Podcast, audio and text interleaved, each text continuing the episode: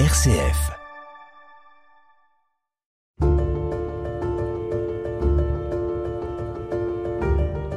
Bonjour, je m'appelle Véronique Alzieux et je suis journaliste à RCF. Quand on s'intéresse à l'histoire, on croise très vite l'histoire du christianisme et des personnages hors du commun. Après eux, quelque chose de fondamental avait changé. Je vous propose de rencontrer ces grandes figures dans une série de podcasts avec des spécialistes qui ont mené des travaux parfois de longue haleine et qui nous font découvrir la vie de ces chrétiens qui ont changé l'histoire.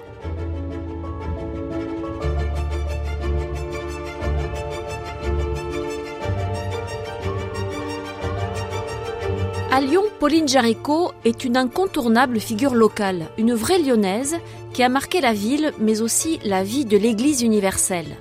En effet, elle est à l'origine, en 1822, de l'œuvre de propagation de la foi, aujourd'hui connue sous le nom d'œuvre pontificale missionnaire. Elle est également à l'origine du rosaire vivant. Pauline Jaricot est une femme étonnante et d'une modernité folle. Catherine Masson lui a consacré une biographie parue aux éditions du Cerf. Elle nous raconte l'histoire de cette femme qui a changé l'histoire de la mission au XIXe siècle. C'est une lyonnaise, une vraie lyonnaise, j'allais dire rien qu'une lyonnaise puisqu'elle est née à Lyon et elle est morte à Lyon après avoir, par ses œuvres, été connue dans le monde entier. Mais donc elle naît à Lyon dans une famille de soyeux, c'est-à-dire les artisans de la, des la soie. Les artisans de la soie. Euh, son père était négociant en soie. Il a fait sa fortune dans la soie. Il venait de la campagne lyonnaise. Il est arrivé à 14 ans à Lyon pour faire fortune. Il a épousé une ouvrière en soierie. Et ensemble, ils ont eu sept enfants. Un mariage d'amour. Un mariage d'amour, puisqu'en fait, si je me souviens bien, ils se sont rencontrés le dimanche de la Passion, c'est-à-dire celui qui précède les rameaux, et ils se sont mariés le jeudi saint. Ça veut dire qu'elle grandit avec ses frères et sœurs dans un contexte familial aimant et assez stable. Un contexte aimant, un contexte travailleur, parce qu'il faut beaucoup travailler dans, pour faire marcher le commerce de la soie, et un contexte très pieux aussi. On allait à la messe tous les jours à 4 heures du matin mais un contexte très chamboulé par la Révolution qui oblige la famille à quitter euh, Lyon pour se mettre à l'abri à la campagne dans ce petit village de Soucieux en Jarret euh, auquel vous oui. avez déjà fait allusion. Alors, c'était avant la naissance de Pauline, puisque c'était sous la terreur en 1793, que la ville de Lyon a été très marquée par la terreur. Il y a eu quelques 2000 guillotinés et fusillés. Et donc Antoine, le père de Pauline, par hasard, il se trouvait à, à Soucieux. Il fait venir sa famille, son épouse était enceinte, et ça les a vraisemblablement euh, protégés pendant la période de la Révolution. Ils y sont restés jusque 1796. Et après est né Phileas, un frère euh, que Pauline a beaucoup aimé et avec elle elle a beaucoup partagée, et Pauline encore deux ans après. Et c'est pour ça que vous disiez qu'elle était à Lyon. Elle, la elle est famille à Lyon, était elle est la rentrée. et elle est la dernière de la famille. Donc c'est une, une jeune bourgeoise. Très mondaine dans le monde de la soie et qui a, pendant ses premières années, jusque vers l'âge de 15 ans, une vie très mondaine, elle est très regardée, elle est apparemment on disait qu'elle était jolie. On pense à la marier, enfin ça fait On partie des préoccupations d'une Euh, jeune fille de ce Oui, le milieu-là. prétendant est même trouvé. Et ça lui déplaît pas spécialement, elle s'interroge un peu, on y reviendra, Oui. mais elle aime bien les coquetteries. Elle aime beaucoup les coquetteries et elle se laisse entraîner là-dedans tout en se disant quand même que c'est peut-être pas sa voix.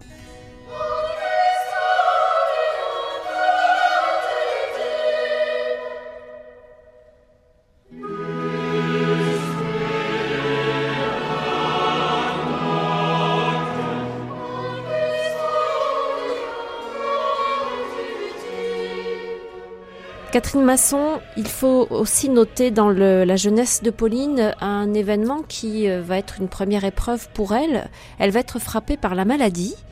De quelle maladie s'agit-il? Elle fait une chute de tabouret. Vraisemblablement, elle doit attraper une infection qui se traduit par euh, des crises de nerfs absolument épouvantables, mais donc une maladie qui est sans doute une maladie rhumatismale, dont elle va avoir beaucoup de mal à se remettre, et du coup, comme elle, elle est pas bien, que sa maman n'est pas bien non plus, elles s'en vont toutes les deux à la campagne, à Tassin, dans une maison que le père avait achetée. Elles sont là un moment, puis finalement la maman est trop mal, elle revient à Lyon et elle meurt. Pauline reste à Tassin et elle vit là quelque chose qui nous paraît très étonnant aujourd'hui, c'est qu'elle va vivre là malade pendant plusieurs mois sans savoir que sa maman est décédée. C'est une époque aussi où ses frères et sœurs se marient, mais il se passe, euh, alors qu'elle est âgée d'environ 17 ans, un événement euh, qui va tout faire basculer. Elle entend un sermon dans mhm. l'église de Saint-Nizier qui se trouve euh, dans le centre de Lyon. Tout près de l'endroit où il y avait le commerce, rue Tupin. Elle va avec sa sœur, Sophie, qui était déjà euh, mariée et mère de famille, et qui va écouter un sermon d'un certain abbé Wurtz qui porte sur la vanité. Elle est là, habillée avec sa belle robe en soie, des fleurs sur la tête, etc. Et elle dit, ce sermon, c'est pour moi. Et donc, le sermon terminé, elle va à la sacristie trouver l'abbé, elle se confesse, et c'est véritablement le début d'un changement, de ce qu'elle appelle sa conversion, c'est-à-dire d'un changement radical de vie. Qui se manifeste comment? Qui va se manifester par une grande piété, par euh, le fait qu'elle va changer de vêtements. Elle va quitter ses robes en soie pour la robe violette euh, des ouvrières avec le bonnet blanc. Elle va se lancer dans les œuvres de charité, dans son quartier, dans l'usine de son beau-frère, etc. Tout cela accompagné d'une très grande piété, souvent à l'église Saint-Nizier, au pied du Saint-Sacrement. Ce qui pousse certaines personnes à dire que la fille Jaricot est devenue folle. Complètement folle, euh, lui dit, disent certaines personnes. Ses amies mondaines, comme on disait, vont la quitter. Elle n'aura bientôt plus comme euh, amie que les ouvrières de son quartier, qu'elle va embaucher d'ailleurs dans un groupement qu'elle va appeler les réparatrices du cœur de Jésus. La notion de réparation par rapport à la Révolution, hein, qui était très forte, on ne l'a pas dit tout à l'heure. Et donc, elle embauche ses filles. La plupart de ses amis, tout ce monde, elles rompt avec une rupture. Il y a une rupture avec le jeune homme avec lequel elle aurait pu se marier, etc. Alors sa famille, par contre, la suit, met un peu de frein. Son frère lui dit, son frère aîné, tu bois le bouillon trop chaud, Pauline. Le père euh, laisse faire, mais il essaie quand même de l'empêcher de vider complètement la maison parce qu'elle donnerait tout. Mais finalement, on la un peu. Tout ça au nom de quoi? Tout cela au nom de Jésus qu'elle a rencontré dans sa conversion. Dans mon livre, j'ai donné comme sous-titre J'ai tout appris à vos pieds, Seigneur. En fait, elle le dit souvent en disant J'ai tout appris au pied de la croix, j'ai tout appris au pied de l'autel et j'ai tout appris au pied des pauvres. J'ai tout appris à vos pieds, Seigneur. Et je pense que l'un des arguments essentiels de sa vie, c'est sa vie au pied de la croix. Et dès cette conversion, un jour, à Saint-Nizier, elle entend la voix de Jésus qui lui parle. Elle le dit, elle va vérifier ça avec son, son maître spirituel pour être sûre qu'elle n'est pas dans l'illusion. Elle entend Jésus qui lui dit, je suis Jésus qui te parle, et il lui demande si elle veut bien souffrir et être victime avec lui. Et ça va être le leitmotiv de toute sa vie à partir de ce moment-là. Donc ça, ce sont des notions avec lesquelles on a un peu de mal aujourd'hui. Hein. Souffrir et être victime oui, par choix Par configuration au Christ. Je pense que c'est mieux de le dire comme ça. Parce que ça m'avait fait peur un peu cet aspect doloriste de Pauline quand je l'ai abordé. En fait, elle n'est pas doloriste. Elle donne sa vie comme le Christ l'a donné. Dans la configuration au Christ sur la croix. En restant laïque. En restant laïque. Alors, il y a eu à l'époque des femmes laïques qui se sont engagées, qui ont eu mené des actions très importantes, etc. Ça existe, elle n'est pas seule du genre. Ce qui est différent chez Pauline, c'est que elle va le rester. Ses œuvres, elle ne va rien transformer. Les réparatrices, par exemple, elle va pas en faire une congrégation religieuse. Elle va rester laïque. Elle a eu beaucoup d'hésitations. Elle avait une espèce de tension très forte et son directeur spirituel, l'abbé Wurtz, estime qu'elle a une vocation contemplative. Donc, il pousse dans ce sens-là. Et elle, elle dit non. Je suis faite pour aimer et agir. Et donc, il y a une sorte de tension dans sa vie entre la vie active et la vie contemplative qu'elle résoudra dans sa vie, comme elle disait, entre guillemets, cloîtrée dans le monde. Elle va essayer de fonder une petite communauté qu'elle n'arrivera pas à fonder, mais pas de religieuse de toute façon. L'idée, c'est d'être au service du monde et de l'Église avec le Christ.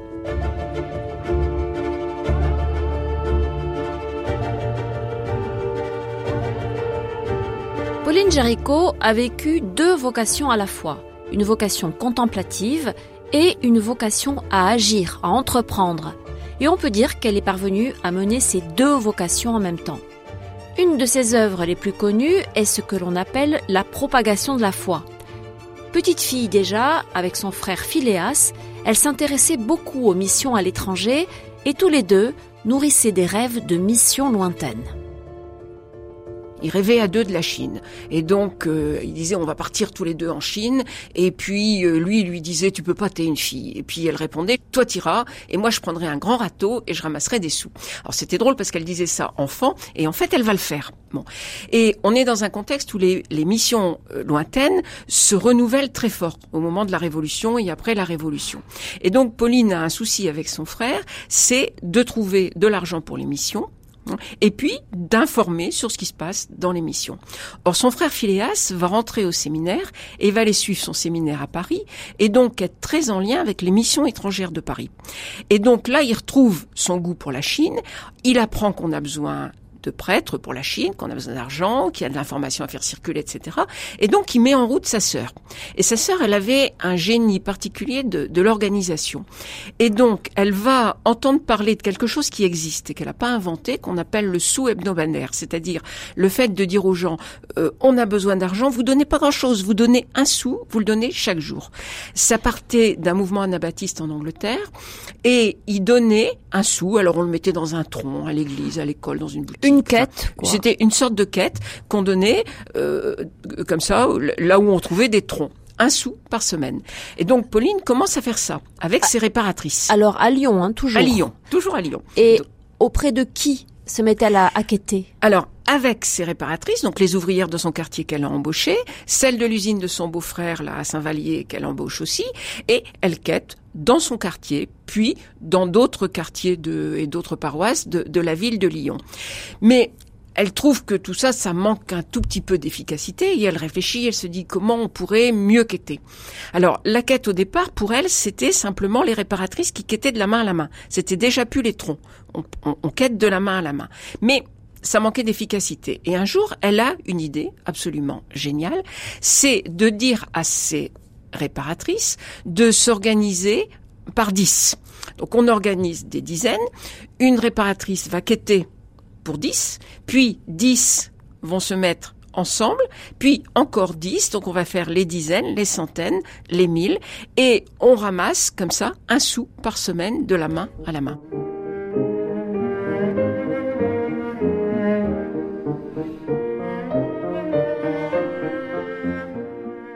Et ça se diffuse comme ça, ça s'étend comme ça par circonvolution. Voilà, alors très vite elle fait un mille, puis très vite il y a un deuxième 1000, mais c'est beaucoup, c'est très important, mais c'est pas grand chose par rapport à ce qui est demandé.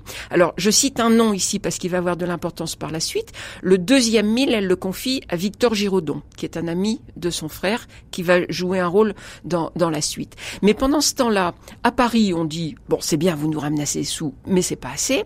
Et les missions d'Amérique qui ont des gens euh, en, insérés à Lyon disent nous aussi on voudrait. Et là, on va aller chercher un certain Benoît Coste qui est le fondateur de la congrégation des messieurs. On disait de lui qu'il était l'homme à tout faire de l'église de Lyon. Et on lui dit, faut nous aider à trouver de l'argent pour la Chine, il faut nous aider à trouver de l'argent pour l'Amérique. Et lui dit, oui, mais moi je, je je peux pas, je sais pas. Puis on va pas faire d'état d'œuvre. Et puis il faut aussi de l'argent pour l'Église de France, donc la Chine, l'Amérique, la France, etc. Moi je veux bien faire quelque chose pour une œuvre universelle. Donc il se positionne comme ça. Et pendant ce temps-là, les Jaricot, Giraudon et autres, et puis euh, ceux qui sont pour l'Amérique, eh ben, ils attendent et ils se disent comment on peut faire pour avoir plus d'argent. Et quel est le rôle de Pauline là? Alors Pauline, pour l'instant, elle s'occupe de son mille et son rôle, il a été important parce que il a permis que ça démarre. Alors, après, son rôle va un peu à la fois disparaître. C'est-à-dire que le Benoît Coste en question, il est tellement sollicité par les gens qui viennent d'Amérique qu'il finit par organiser une réunion. Et à cette réunion où ne sont invités que des messieurs, c'est la congrégation des messieurs, il invite Victor Giraudon.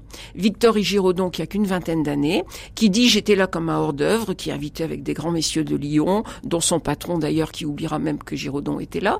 Et quand on parle des missions de tous les côtés et que Coste dit une mission universelle, eh bien, euh, Giraudon, on lui dit, mais elle fait comment Pauline, vous faites comment? Et donc, il explique l'organisation en dizaines, centaines et mille. Et tout le monde dit, c'est absolument génial. Et donc, ils adoptent l'organisation de Pauline, ils adoptent le nom qu'on avait donné à l'association des MEP association pour la propagation de la foi. Les MEP, ce sont les missions étrangères de Paris. Étrangères de Paris. Et le, ils adoptent aussi le patronage de Saint François Xavier, c'est-à-dire tout ce qui caractérisait l'œuvre de Pauline. Ça va prendre une diffusion absolument extraordinaire à travers le monde entier. Ça veut dire que ça lui échappe à elle? Ça lui échappe complètement parce que deux, deux, pour deux raisons. Une, elle est malade elle est partie euh, se reposer euh, à Savalier chez sa sœur. Donc de toute façon, elle n'est pas à Lyon pendant que ça se passe. Mais même si elle avait été à Lyon, elle n'était pas invitée. Il n'y a pas de dames invitées à cette réunion. à, l'époque, les, dames peuvent avoir. Il faut, faut, pas se tromper au niveau du, de la place de la femme. Elles ont un rôle, elles peuvent avoir des œuvres et elles vont être soutenues par les hommes, les clercs, etc. Et à ce niveau-là, ça, ça, existe à ce moment-là. Mais par contre, une réunion de messieurs, il n'y a pas de. Quoi. Et cette organisation, au départ, c'est une organisation essentielle essentiellement laïque et masculine. Et donc Pauline n'y trouve pas sa place et elle va laisser faire. Elle se retire. Elle se retire et elle se retire dans le silence. D'autant plus aussi à ce moment-là que son directeur de spirituel, l'abbé Wurtz, dit mais non, mais vous n'êtes pas fait pour toute cette action, vous êtes fait pour la vie contemplative, restez chez vous, et donc elle se retire. Et comme elle se retire et qu'elle se retire dans le silence et qu'elle va rester dans le silence pendant euh, une bonne vingtaine d'années, on va oublier le rôle qu'elle a pu jouer à l'origine de la propagation de la foi, qui est née, je pense qu'il faut le dire parce qu'il y a eu beaucoup de débats là-dessus, on va sans doute pas rentrer dans ces débats, mais aujourd'hui on reconnaît que ça n'aurait jamais eu cette extension-là sans l'idée de Pauline et que ça n'aurait jamais eu non plus cette extension-là si les messieurs s'en étaient pas emparés. il fallait les deux.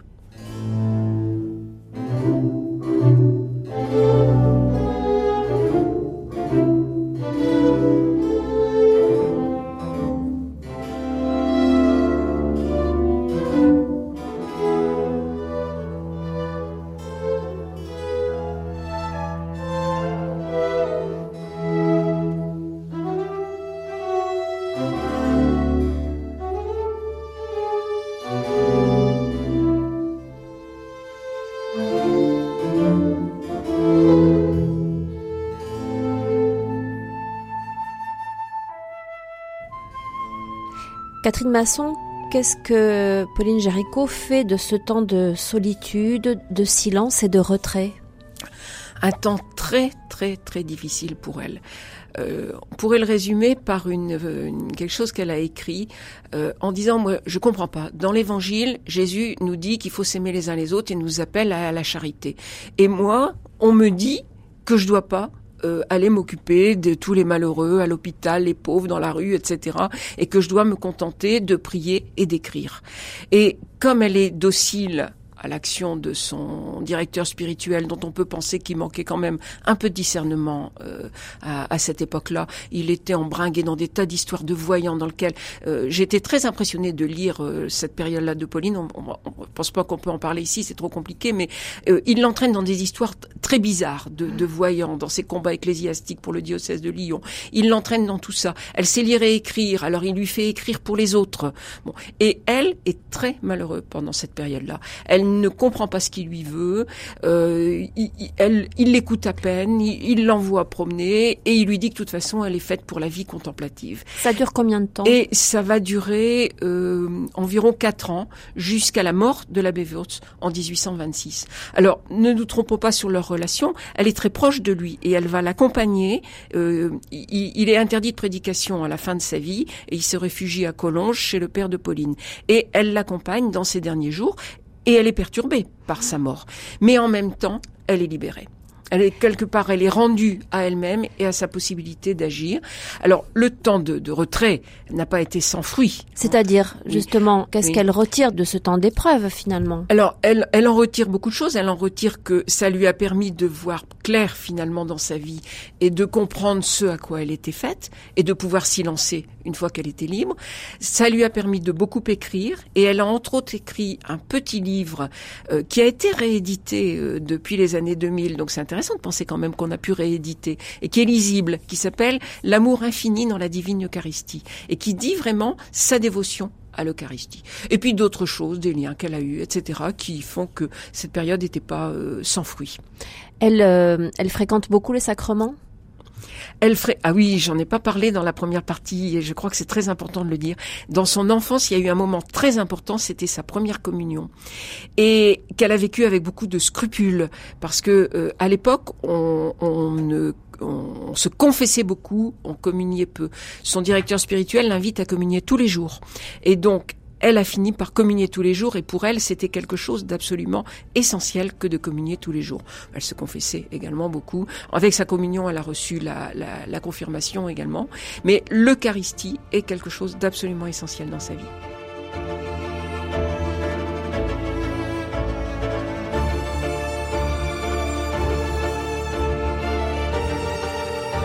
L'œuvre de la propagation de la foi est un des faits les plus marquants de la vie de Pauline. Mais il y en a d'autres, car elle n'en manquait ni d'énergie, ni d'entrain, ni de conviction. Il faut parler ici du rosaire vivant. Elle n'a pas inventé le rosaire. Par contre, elle a inventé le rosaire vivant. Le rosaire vivant, c'est une le rosaire plutôt, c'est une dévotion qui est une dévotion déjà euh, ancienne dont on ne fera pas l'histoire ici, mais qu'elle pratiquait. Mais elle trouvait, elle avait une grande dévotion à la Vierge Marie. Elle a découvert la Vierge Marie avec sa maman et dès sa conversion, pour elle, la Vierge Marie, c'était quelque chose de très important. D'autant plus qu'on était à Lyon. Voilà. Hein, et on reviendra sur euh, Fourvière après. Et donc, elle pratiquait cette dévotion, mais elle trouvait qu'elle était trop complexe pour les, les ce qu'elle appelait les chrétiens à gros grains. Et donc, euh, elle voulait rendre cette dévotion qui consistait à méditer les mystères de la vie de Jésus en récitant des Je vous salue Marie et des Notre Père. Et donc, elle se dit comment permettre aux gens simples, pour qui cette prière est trop complexe, de réciter le rosaire. Et c'est là que son génie de l'organisation revient. De la même façon qu'elle avait organisé le sou euh, en dizaines, en centaines, etc., elle va organiser des quinzaines. Il y a 15 mystères du rosaire. Et donc, elle organise des groupes de 15 personnes qui se réunissent une fois par mois, tirent au sort un des quinze mystères du rosaire et chacun s'engage à réciter chaque jour une dizaine de chapelets en méditant le mystère qui lui est échu par le sort. Et donc ces quinze forment ce que l'on appelle une quinzaine et à la tête d'une quinzaine, on a une zélatrice. Au féminin, ça viendra aussi des zélateurs, le mouvement va se masculiniser, mais au début, tout, tout est dit au féminin. C'est-à-dire quelqu'un qui anime Qui rassemble les, les 15 personnes, qui leur fait tirer au sort leur mystère, qui s'assure que ça va bien, qu'elles récitent leur Je vous salue Marie euh, tous les jours, euh, etc., euh, qui rassemble la petite cotisation, et qui les rassemble une fois par mois. Donc il y a à la fois quelque chose de l'ordre de l'organisation et puis quelque chose qui est de l'ordre de l'accompagnement spirituel par la zélatrice. Et la zélatrice va être en lien, parce que là aussi on va s'hierarchiser, donc va être en lien avec euh, une conseillère, c'est le nom qui est donné, hein, qui va rassembler 11 quinzaines. 11 quinzaines parce que ça fait 11 fois 15, 165 comme les grains du chapelet. Tout cela forme une, organisation qui va avoir son centre dans la fameuse maison de Lorette dont on parlera par la suite. Et on appelle ça le rosaire vivant parce que euh, c'est euh, des cœurs qui se rassemblent euh, dans un mouvement hein, vivant et c'est le nom que Pauline a donné.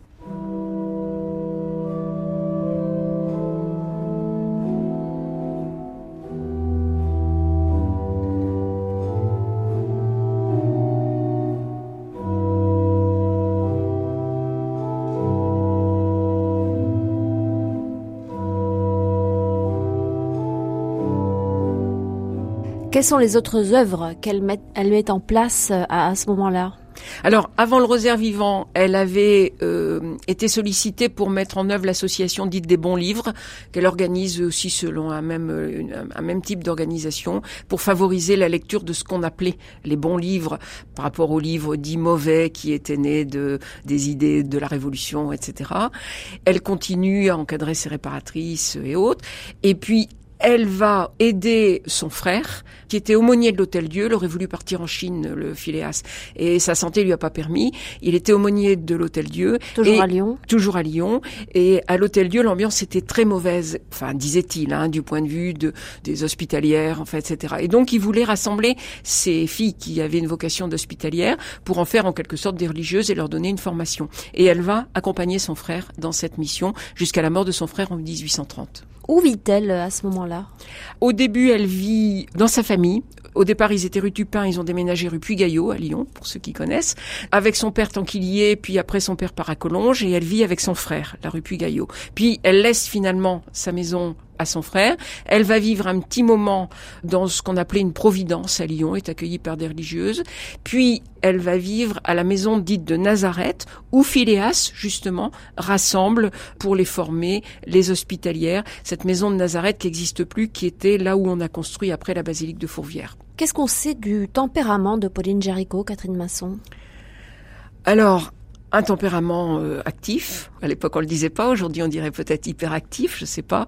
Mais toujours en mouvement, mais non, justement pas hyperactif parce que, en fait, elle, elle est enracinée quand même. Voilà, elle vivait cela dans la prière continuelle.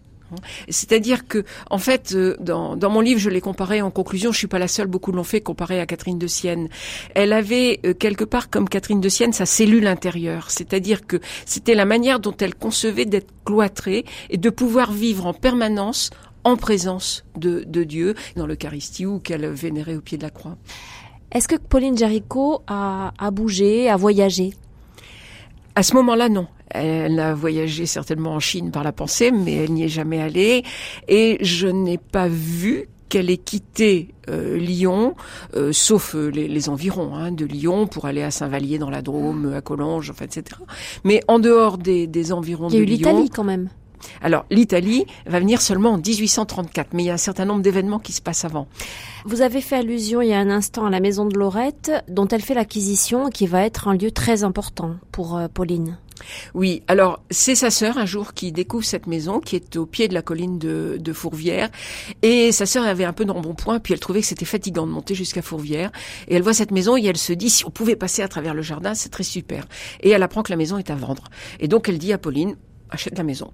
Et comme la famille avait un peu d'argent, que quelques années plus tard d'ailleurs il y aura l'héritage du père qui décède en 1834, on décide que Pauline peut acheter la maison. Et donc elle achète cette maison en 1832 et elle y installe les hospitalières qui étaient à Nazareth. Elles vont s'installer là.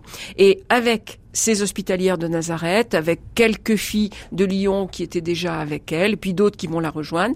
Elle va essayer de constituer une petite communauté qui va être essentiellement au service du rosaire vivant, qu'elle va appeler les filles de Marie, et qui vont vivre là avec elle, qui vont l'accompagner euh, jusqu'à jusqu'à la fin de sa vie, dont, auquel par contre, elle n'arrivera pas à donner une organisation pérenne. Donc il n'y a pas de, de, nom particulier à cette communauté, à part les, bon, filles, les de filles de Marie. Les filles de Marie. Mais c'est pas une congrégation. Ça, non, on peut pas considérer qu'elles fondent non, quelque chose. Non. Elle va essayer de leur donner un règlement, elle va essayer de faire reconnaître leur mode de vie, etc.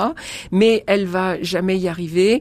Euh, Peut-être parce que c'est un modèle qui n'existait pas alors. Et donc il fallait créer quelque chose de nouveau. Et Pauline a bien conscience que euh, sa vocation est particulière. Elle le disait, elle utilisait cette expression-là quand elle cherchait sa vocation et que l'abbé Wurtz ne la, la, la, comprenait pas. Elle a bien conscience d'une vocation particulière et elle essaye de la mettre en œuvre et de la mettre en œuvre avec ses filles, mais elle a beaucoup de difficultés. D'abord parce que par exemple les hospitalières de, de Phileas, euh, elles sont pas faites pour ça, elles comprennent pas très bien euh, dans, dans quoi elles les entraînent. Les autres auraient plus été, mais là-dessus elle va être malade, elle va partir en Italie, euh, elle va pas réussir à pérenniser le modèle. Par contre, les filles qui sont là, celles qui restent, les hospitalières la plupart vont partir, celles qui restent, elles vont rester avec elle jusqu'à la fin de sa vie.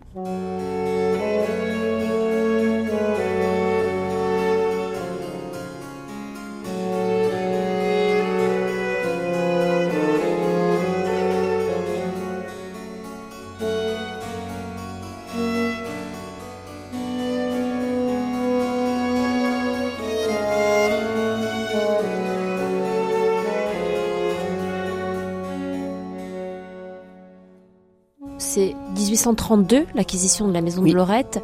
Et dans les années 30, 1830, elle euh, subit une série d'épreuves et de, de moments difficiles. Qu'est-ce qu'on peut en dire? Alors les moments difficiles, c'est le décès de sa sœur en 29, le décès de son frère en 1830.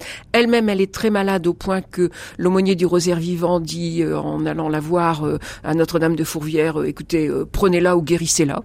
Et dans les huit jours, elle était guérie. Bon en 1831. Et puis surtout, elle vit les épreuves des mouvements révolutionnaires de Lyon en 1831 et en 1834. Et, les journées de, 1830 aussi, trois fois. Juillet 1830, elle les vit pendant trois jours de prière à Fourvière. En 1831, elle vit la révolution des canuts dans les rues de Lyon avec les révolutionnaires dans sa robe d'ouvrière. Elle est avec eux en ville, elle leur distribue des médailles, des chapelets aux, révoltés, aux soldats, etc. Et celle de 1834, elle la vit dans la maison de Lorette et alors là dans une situation dramatique parce que il y a des bombardements entre Lorette et le centre de Lyon. La maison est entre deux. Elle prend un premier boulet et donc tout le monde se réfugie dans une cave assez insalubre sous la maison du jardinier. Et Pauline, qui est très très malade, est allongée sur son matelas et elle a le tabernacle sur les genoux. Et elle vit là du mercredi jusqu'au lundi, des journées dramatiques pendant lesquelles on retrouve ce que l'on avait dit au début. Elle croit qu'elle va mourir martyr ce jour-là et elle s'offre en victime pour le salut des hommes et pour l'Église.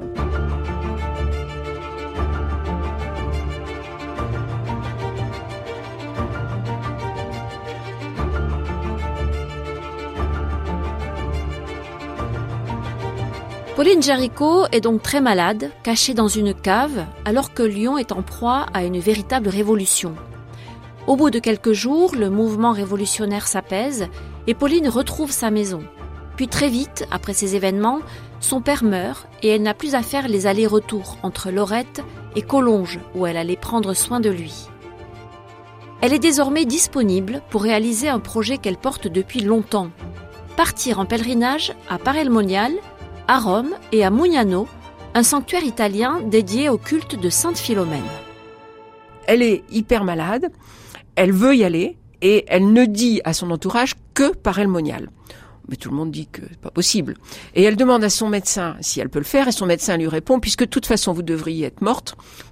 Maintenant, Pourquoi plus pas rien. Pourquoi pas? Donc, elle part à Paray-le-Monial, très malade, elle, elle peut pas tenir debout. Hein.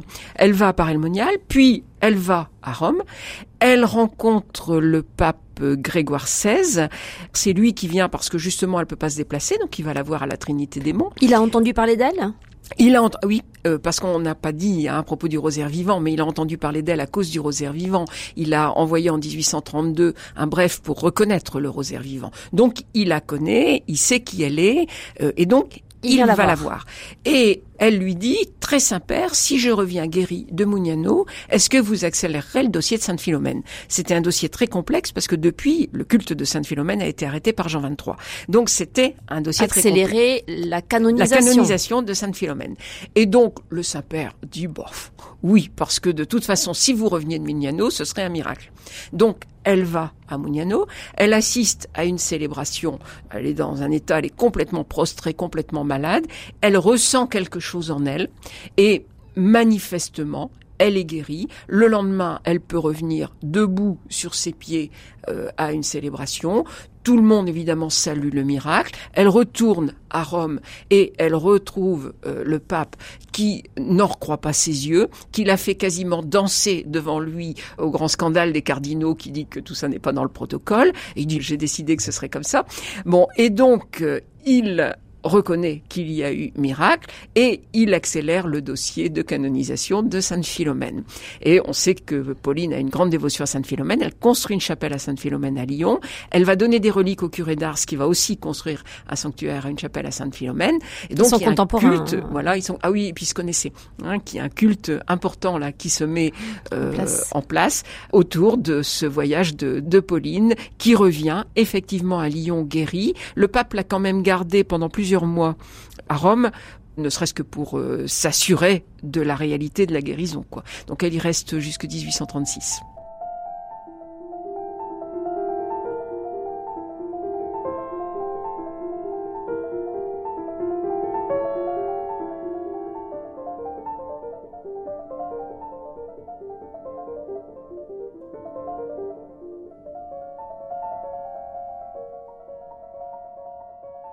Un autre aspect important de la vie de Pauline Jaricot, c'est le souci qu'elle a des ouvriers, des petites gens, cette fibre sociale qui l'anime.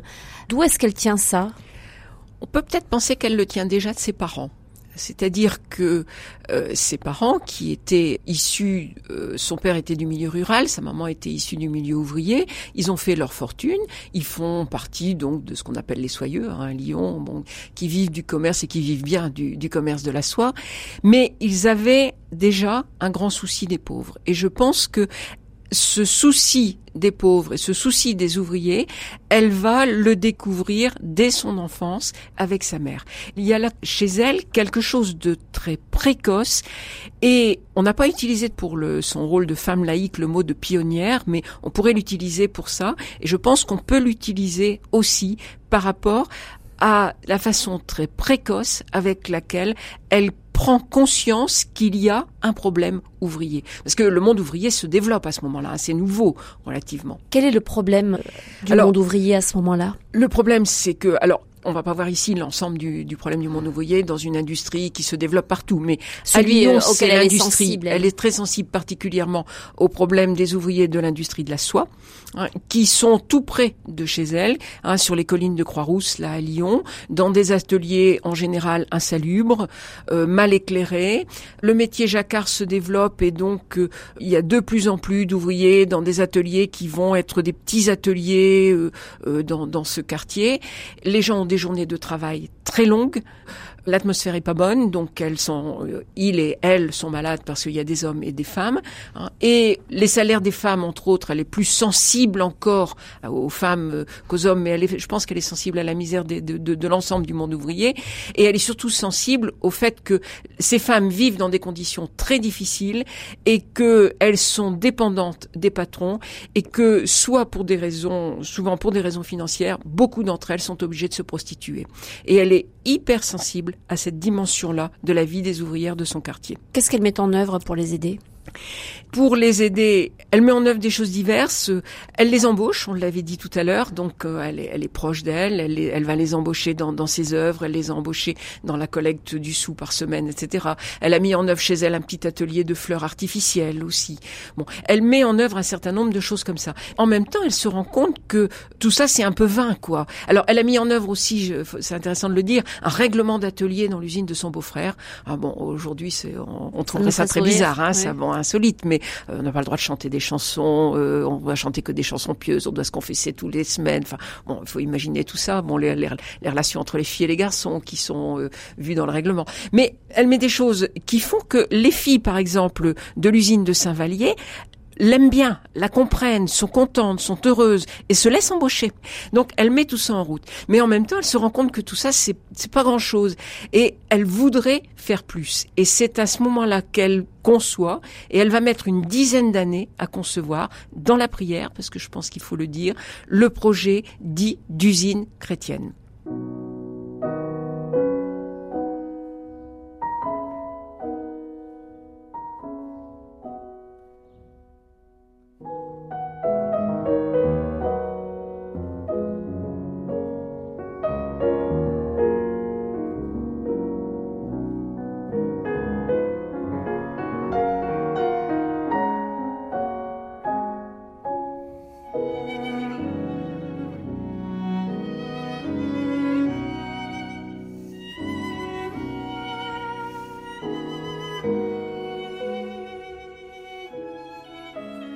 Alors ça consiste en quoi ce projet d'usine chrétienne? Alors son projet d'usine chrétienne, c'est l'idée. Alors elle a le sens des solidarités.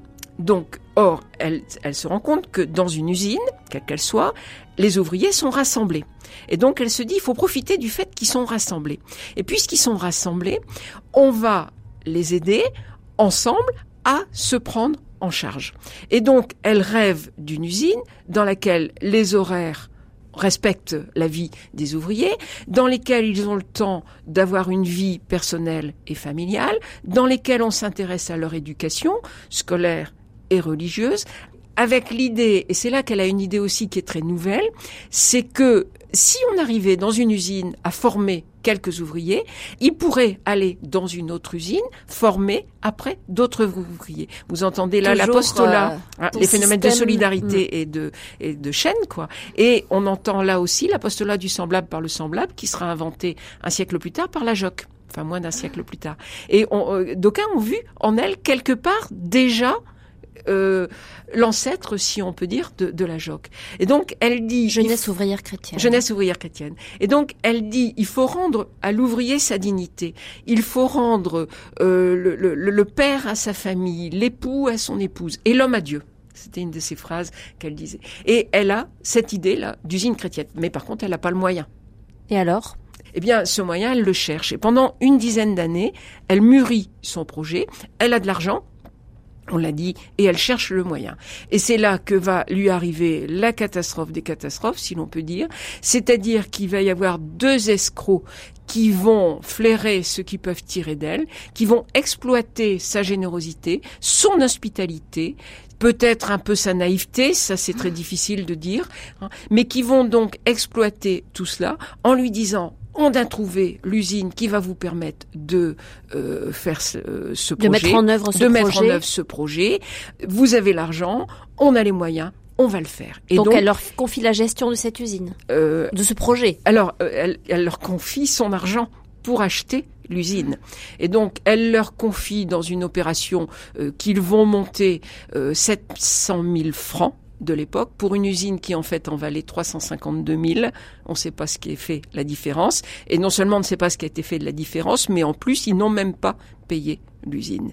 Et là, elle rentre dans une espèce de cercle vicieux hein, où au bout de quelques mois, elle va se rendre compte qu'ils ont dilapidé toute sa fortune, que l'usine marche. Alors, elle a commencé à marcher. Hein. Il y a eu quelques ouvriers qui ont été dedans. Il y a eu une école. Il y avait une chapelle, Notre-Dame-des-Anges, etc. Ça a commencé, mais elle va se rendre compte que finalement, il n'y a plus d'argent et qu'elle a été complètement grugée par ces deux euh, personnages euh, qui ont abusé d'elle, de sa générosité, de sa piété. Ils ont faim. Il y en avait un des deux, le pire, enfin les pires, non, je crois qu'ils étaient pires tous les deux, mais qui euh, feignait tout le temps en sa présence la piété.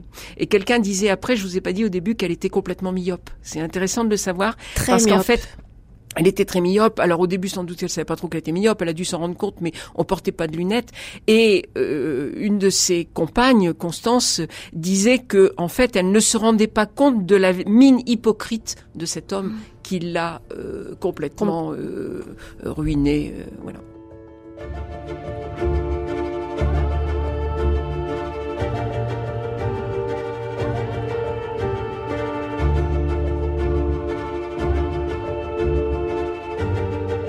La vie de Pauline Jaricot se termine de manière assez tragique, car cette femme qui a mis tellement d'énergie dans ses œuvres et qui a entrepris tellement de choses se fait totalement berner par deux escrocs.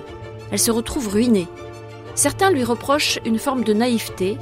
Catherine Masson préfère insister sur sa grande honnêteté quand l'usine va être euh, en mauvais point, puis par la suite vendue, euh, comme il y a eu une période un peu difficile, elle a cherché à avoir de l'argent, et comme elle était très connue par le rosaire, tout, beaucoup de gens lui ont remis de leurs économies, grosses économies, petites économies. Elle a eu énormément de dons sur la foi de son nom de fondatrice du Rosaire.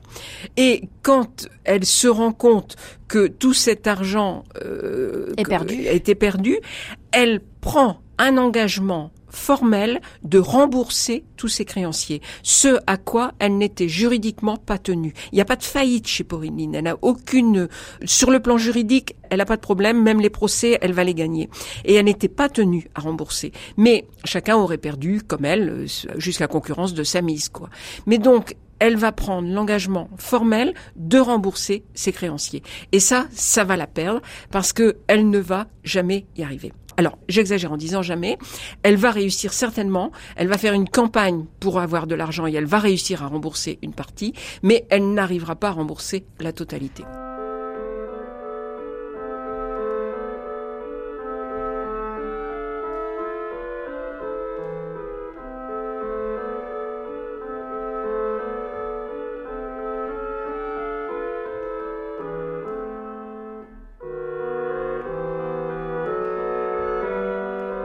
Est-ce que c'est par exemple la raison pour laquelle elle elle installe une sorte de péage entre sa maison de Lorette et Fourvière euh, pour contribuer à, récupérer un peu d'argent? Alors, elle cherchait comment elle pouvait avoir de l'argent. Alors, au départ, elle, elle, a cherché à avoir de l'argent pour pouvoir relancer l'usine de Rustrel euh, qu'elle appelait Notre-Dame-des-Anges.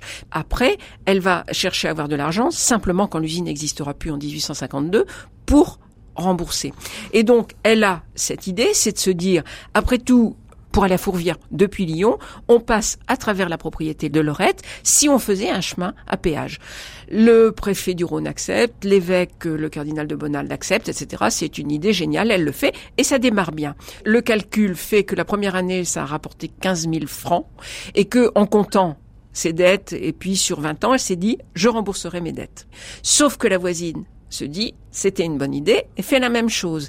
Finalement, la voisine, elle se plante dans le projet, elle vend sa maison à un chapelain de Fourvière qui en fait était un sous-main de la toute nouvelle commission de Fourvière dont le projet est de construire un sanctuaire euh, de pas de construire, il existe, hein, mais de rénover, agrandir le sanctuaire de Fourvière au sommet de la colline. À partir de là, Pauline se trouve aux prises avec euh, des problèmes insurmontables et une hostilité insurmontable. La nouvelle commission de Fourvière est puissante commission? Alors, on n'a pas beaucoup le temps, donc on n'a pas dit que euh, avant. Quand Pauline a, voulu trouver de l'argent, elle a fait tout un circuit en France et elle a été encouragée, entre autres, par le cardinal Villecourt, qui la connaissait depuis longtemps et qui lui a dit :« Mais Pauline, vous êtes fondatrice de deux grandes œuvres qui mondialement sont très importantes. Vous pouvez faire appel à eux. Et donc, elle va le faire. Elle va sillonner la France et d'autres pourraient aller avec elle vont le faire pour pouvoir récolter de l'argent. Au départ, ça marche parce que c'était pas grand-chose. Hein. Elle demandait quelques sous. Euh, il y avait deux millions et demi à sa mort de zélateurs et zélatrices du rosaire. C'était donc elle pouvait le faire. Sauf que quand elle va revendiquer son titre de fondatrice de la propagation de la foi, le Conseil central de la propagation de la foi va dire un non absolu. Et à partir de ce moment-là, le Conseil central de la propagation de la foi va empêcher toutes les quêtes, y compris celles qui sont faites auprès des gens du rosaire, puisque finalement les associés du rosaire, les membres de la propagation de la foi, etc., globalement c'est les mêmes. Et toutes les opérations vont être empêchées par le Conseil central de la propagation de la foi et la commission de Fourvière. En gros, c'est difficile de le dire en si peu de temps, mais il faudrait beaucoup plus nuancer cette question-là que je ne le fais en très peu de temps. Mais en gros, c'est les mêmes gens, c'est les mêmes familles, il y a des intérêts. Et Pauline, elle l'a pas rappelé ça, pendant 20 ans qu'elle était fondatrice. Bon, et puis là, c'est une vieille dame malade, moche. Euh, tout le monde se moque d'elle. À Lyon, elle a plus beaucoup de soutien, sauf euh, encore peut-être dans sa famille du Rosaire, mais il y a plus grand-chose autour d'elle. Donc elle, elle est assez isolée, sauf qu'elle garde des soutiens de poids, y compris le pape, mais même le pape ne peut rien. C'est ça qui est impressionnant. Alors dans quelles circonstances est-ce qu'elle meurt? Alors, vous avez pu remarquer tout au long de ce parcours que Pauline est très fréquemment malade, bon, et que quelque part sa vie tout au long de, ces années euh, reste étonnante qu'elle reste toujours en vie, quoi. Donc, elle est sans doute atteinte d'un problème cardiaque, euh, on ne sait pas très bien lequel, et donc euh, finalement à la fin de l'année 1861, elle ne va plus se relever et elle meurt ruinée entourée de ses amis, des filles de Marie qui restaient encore, de Maria par exemple qui avait fait toute, qui a parcouru toute la France avec elle, Maria Dubuis, de quelques amis de Lyon, de gens qui passent encore, mais elle meurt finalement quand même euh, assez seule et, et oubliée dans des circonstances qui restent dramatiques, mais sans perdre l'espoir, sans perdre la foi, sans perdre courage. Il y a une phrase de Pauline qu'elle avait reprise chez un de ses confesseurs et que je trouve absolument extraordinaire. Elle disait, demandez, remercier et attendre. Et quelque part, elle a fait ça toute sa vie, c'est-à-dire que elle n'a cessé de demander, elle n'a cessé de rendre grâce. Ses écrits, on n'en a pas parlé, mais ses écrits sont tout le temps exprimés sous la forme de l'action de grâce. Donc elle n'a cessé de remercier, elle n'a cessé de rendre grâce et elle a cessé d'espérer. Et sur son lit de mort, elle a continué à espérer, elle a pardonné à tous ceux qui lui ont fait quand même tant de mal, hein, en demandant qu'elle puisse avoir une place particulière au ciel pour euh, s'occuper d'eux. Hein. Elle, a, elle continuait à prier pour le monde, elle continuait à prier pour l'Église, elle continuait à prier pour les siens, et elle est morte dans une certaine sérénité, euh, 9 janvier 1862.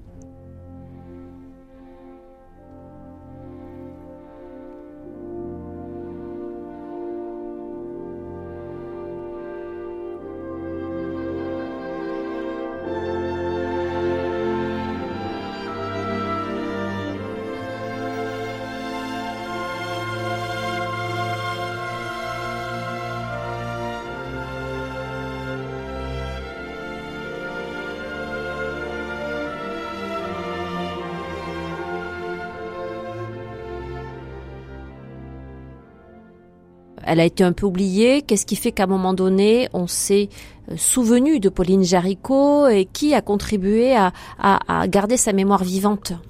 Alors un neveu, dans un premier temps, parce que euh, sa famille, euh, elle, elle, a toujours gardé sa famille proche d'elle. Hein, bon, mais euh, il pouvait pas faire grand chose. Il voulait bien l'aider, mais il voulait pas rembourser les créanciers. Elle a un neveu qui a essayé de l'aider, mais il y avait du mal, et donc il a repris les choses euh, en main et il a repris le combat pour la propagation de la foi pour faire reconnaître comme fondatrice. Puis Julia Morin, qu'elle avait rencontrée dans ses pérégrinations à La Rochelle et qui a fait toutes ces 20 années de sa vie là avec elle et qui va écrire sa biographie. Et cette biographie va faire pas mal de bruit en 1879-1881 et va être repérée par le pape Léon XIII. Donc à partir de ce moment-là, il y a un mouvement un peu à la fois qui va se remettre en route pour essayer de réhabiliter sa mémoire et d'obtenir euh, sa, sa, canonisation euh, à terme. Alors c'est le pape Jean XXIII qui va la déclarer vénérable en 1963.